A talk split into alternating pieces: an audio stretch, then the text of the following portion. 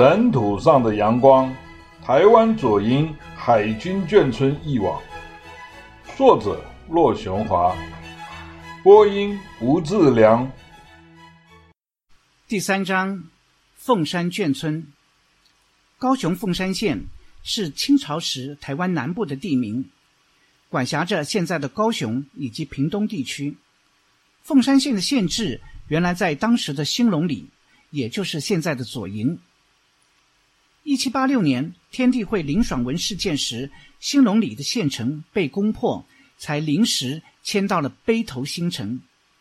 林爽文事件平定后，县府并没有迁回兴隆里，渐渐的，人们就把陂头一带改称为凤山。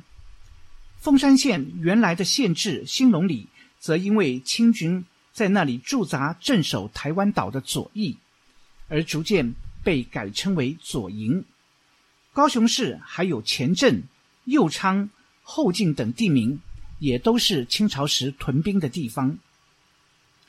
一九五八年，也就是民国四十七年的十月间，台海八二三炮战即将结束的时候，我在高雄盐埕国小考完了二年级的第一次月考，我们家就从高雄市区搬到了高雄县凤山镇乡下。距离高雄市区有四十分钟车程的一个叫做钱庄的小地方。当年从高雄市到凤山镇，再从凤山到钱庄，三个城镇中间都还是一片绿油油的农田，不像现在从高雄到钱庄早已连成了一片城市的景观。我们住的是国军自建的第一批眷村，村子很小。只有一百户人家，村子的名字叫做茂协新村，是陆军和海军混居的眷村。我爸任职于海军陆战队，既是海军也是陆军，住在这里刚好合适。茂跟协两个字我都认识，但是两个字的意思我都不懂。长大以后才知道，政府当年没有钱替军眷盖眷村。这些眷村的建筑资金都是由国防部或蒋介石夫人他们去协调各企业协会所做的捐赠。全台各地还有工协、果贸、影剧、台贸、妇联等眷村的名字都是这样来的。感谢这些机构的相助，才让许多军眷有了安居之所。紧邻茂贤新村的。是另外两个较大的眷村，其中一个叫中正新村，后来改名为凤山新村；另一个叫做工协新村。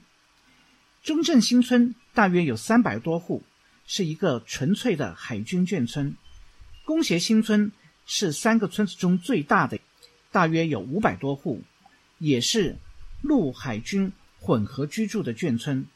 海军住户似乎比较多一些。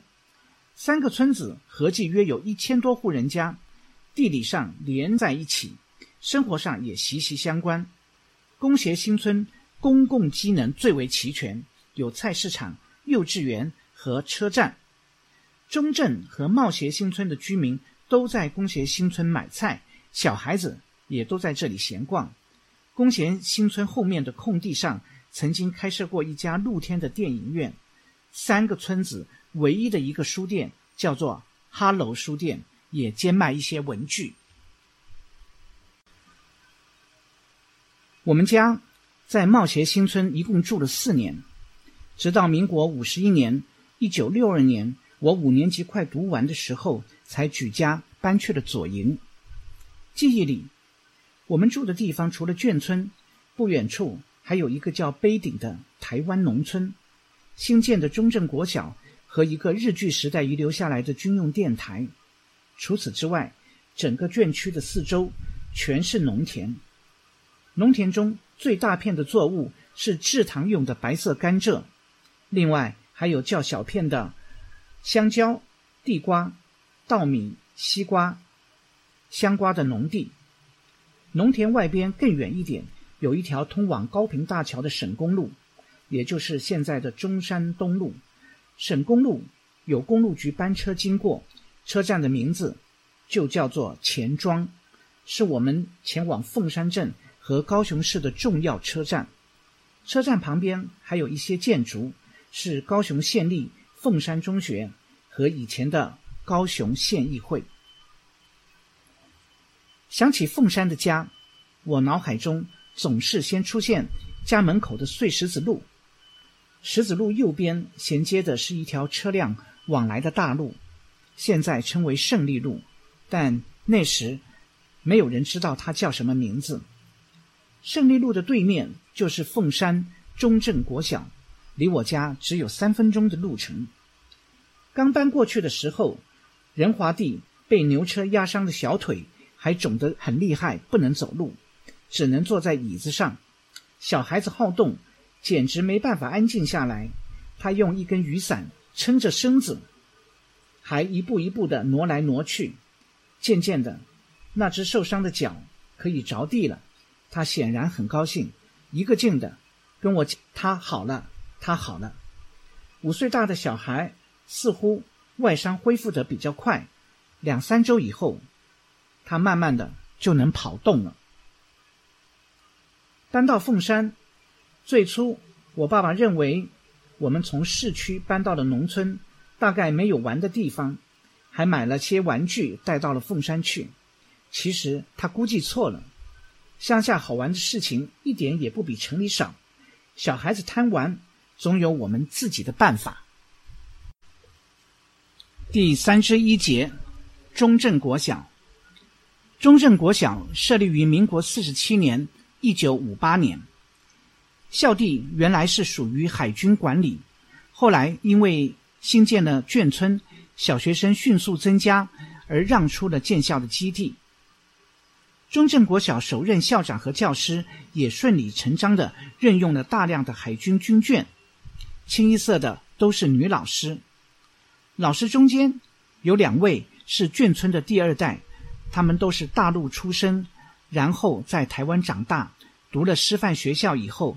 回来当老师的眷村大姐姐。学校成立以前，附近的孩子们读书都要走好几公里弯弯曲曲的田间小路，到凤山、大东、中庄、曹公等小学去上学。民国四十七年（一九五八年），我读中正国小时，正是建校的第一年。学校只有两排教室，校门、老师办公室。校园中的道路、讲工的肖像、滑梯、秋千等，都是后来一点点增建的。中正国小建校之初，存在着许多困难和需要，校方都通知海军，向海军总部或海军子弟学校求援。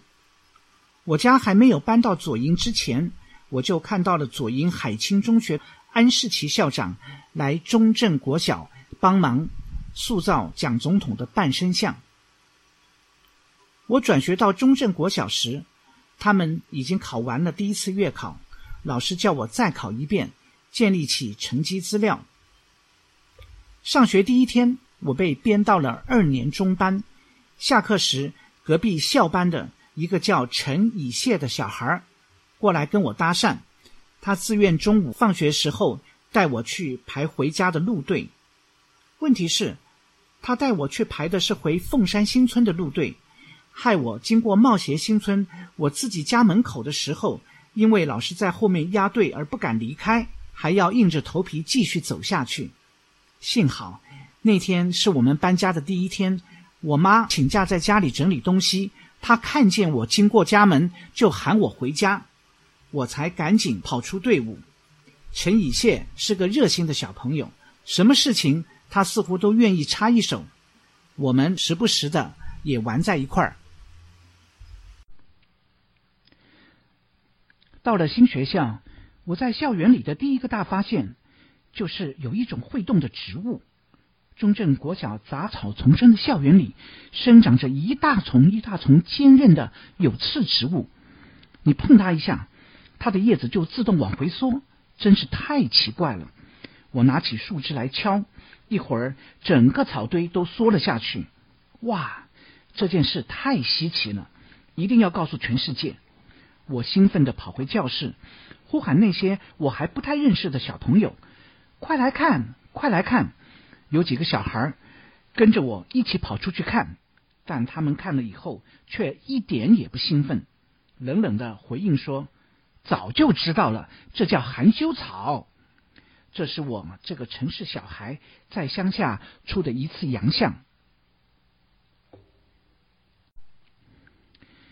凤山是重要的陆军基地，凡是在凤山接受过战斗训练的朋友们都会告诉你，在南部接受训练有两大可怕的恶魔，一个是南台湾的烈日，没有几天就可以把人烤焦成非洲人。另一个恶魔就是野战场上砸人的含羞草。含羞草丛坚韧又多刺，是天然的铁丝网。匍匐前进时，全身爬过含羞草，可真够那些小兵们龇牙咧嘴了。空旷的校园里有好几块奇怪的长方形、大型立体水泥块，大到小孩子都爬不上去。那是日据时代留下来的军事设施。但谁都不知道他们是干什么用的。听说后来拆除这些设施，还要用炸药才能把它们炸碎。粗壮的中正国小校园里最多的还是杂草，半个小孩高的茅草随处都是。荒地里有许多昆虫，小朋友最喜欢的就是在草丛中抓蚱蜢了。抓到了几只蚱蜢以后，还学高年级的小朋友用草。把蚱蜢串成一串，拿到学校垃圾场的火堆上去烤，烤熟了剥下来吃，真是营养又美味。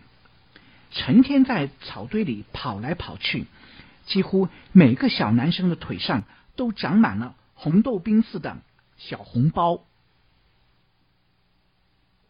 在中正国小结识了陈以谢，几年后我家搬去了左营。我们就再也没有见过面了。想不到我读大四那年，正跟老婆谈恋爱。有一天，我在旁边听老婆跟我未来的岳母打电话，说到要拿什么东西给陈以谢之类的话题。追问之下，我才发现，原来老同学陈以谢长大后到基隆读书，跟我未来的大舅子同班，两人非常要好，经常在他们家走动。无巧不成书，分散十多年后，我和陈以谢竟然就此重逢。